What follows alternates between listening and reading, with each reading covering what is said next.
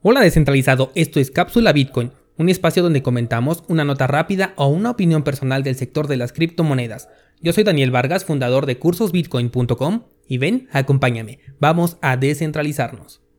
Hoy es miércoles 3 de junio de 2020 y vaya qué día tuve el día de ayer.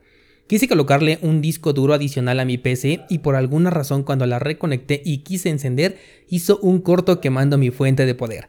No sé si le pasé estática o tiene algo que ver el hecho de que esta PC tiene una fuente de poder genérica y bueno, ya tiene también sus añitos, aunque sigue siendo muy competitiva. Así que aquí te dejo la lección del día. No utilices fuentes de poder genéricas en tus computadoras.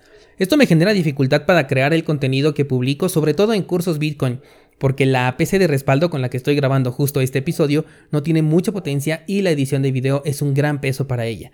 Ayer les envié un correo a los que tienen activa la suscripción de cursos Bitcoin por si es que llego a generar algún retraso en la publicación del contenido.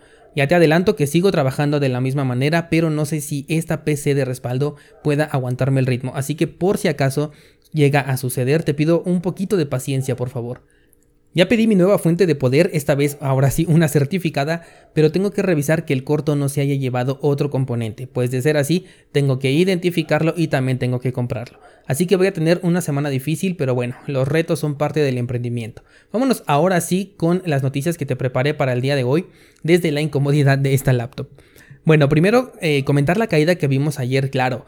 Eh, ya lo habíamos considerado como una posibilidad esto de la trampa para toros, que es cuando se tiene un movimiento alcista que, ser, que aparenta ser el detonante para, para el camino cuesta arriba y todo parece apuntar que así fue.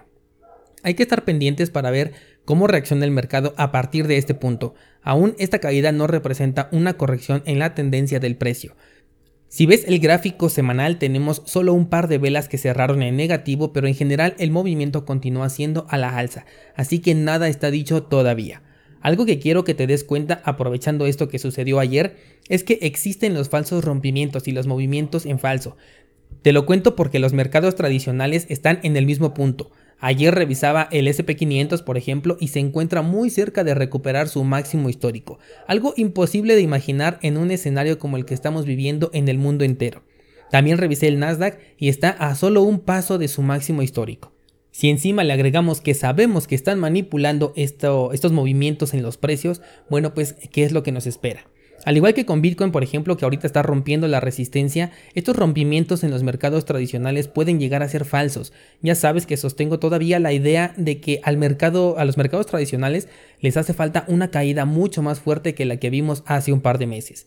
Algunos apuntan a un movimiento tipo V, o esta B chica que muchos le conocen, que culminaría justamente con el alcance de los máximos históricos anteriores. Pero no me convence. Yo digo que lo que vamos a ver más bien será como una W o una W en, España creo que le dicen así. Apenas estamos en la primera de estas dos caídas, en la primera B, y todavía nos falta ver la segunda que puede ser mucho más profunda. La caída de Bitcoin curiosamente coincidió con la apertura de los mercados tradicionales, lo cual hace que podamos ligar este movimiento a la liquidación de los futuros de Bitcoin y sus posiciones apalancadas. En el curso de Exchange te hablo de cómo funciona el apalancamiento y más aún si tienes en cuenta que los mercados de futuros se manejan cuotas de mantenimiento que si no se cubren terminan por liquidar tu posición, es una buena justificación para el movimiento que vimos el día de ayer. Esto de los futuros de Bitcoin es una enorme desventaja que tienen las instituciones centralizadas porque únicamente pueden operar con Bitcoin de manera regulada, de la manera en que los gobiernos quieren, frente a nosotros como usuarios libres que realmente podemos comprar la moneda y lo peor que podemos sufrir en un caso como estos es una depreciación en el valor de nuestros activos, pero no estamos obligados a aceptar una pérdida.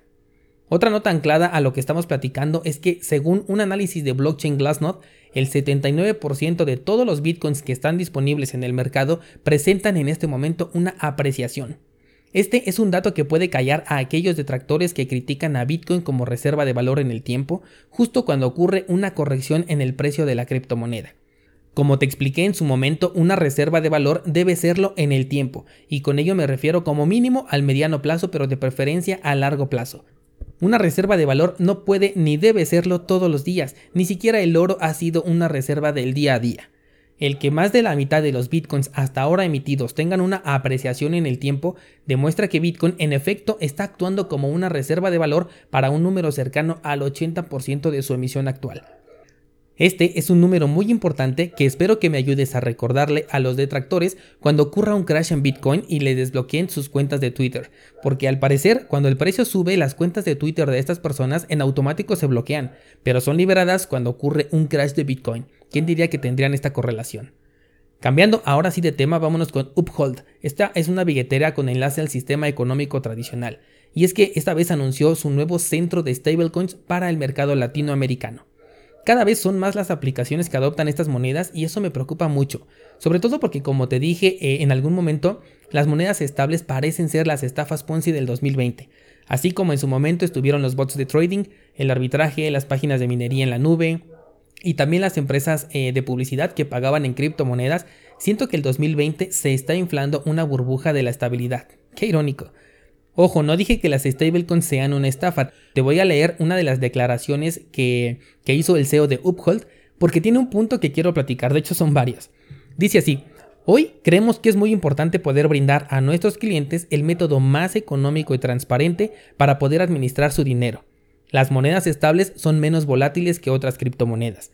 Están vinculadas una a una a monedas refugio seguro como el dólar y rápidamente están siendo adoptadas por los bancos centrales de diferentes países del mundo.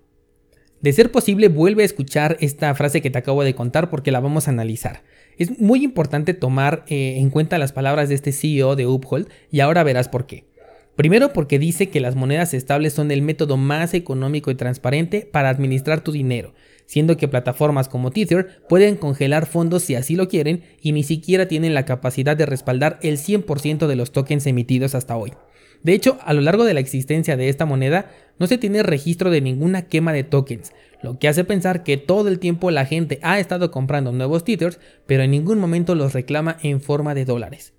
También dice que estas monedas son menos volátiles, Afortunadamente los descentralizados que escuchan este programa saben perfectamente que no son volátiles porque las obligan a no serlo, y un precio estabilizado por la fuerza es un precio irreal.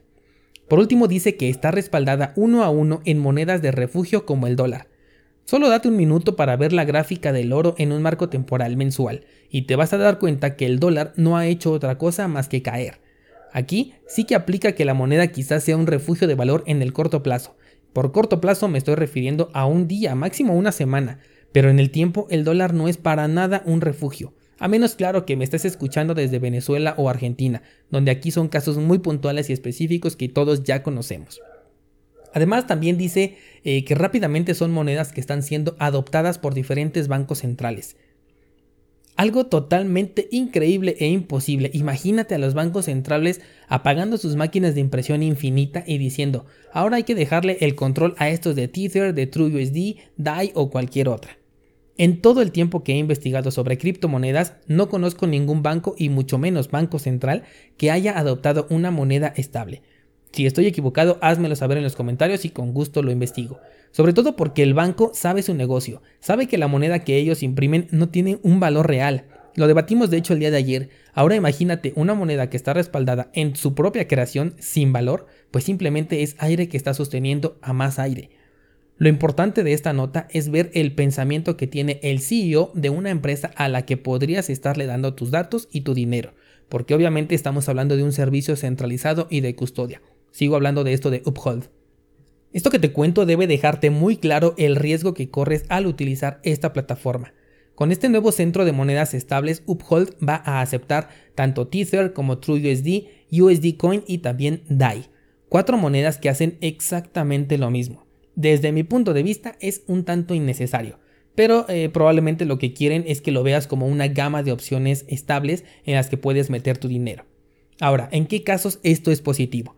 Bueno, si el servicio facilita la entrada al mercado cripto de aquellos países que cuentan con restricciones, puede ser muy útil, pero jamás te lo recomendaría como para que dejes ahí tus criptomonedas. Si no tienes otra opción y lo único que tienes en tu país es Uphold y te permite comprar criptomonedas, puedes comprarlas desde, este, desde esta plataforma y de ahí envíalas a una, eh, a una cartera que tú controles.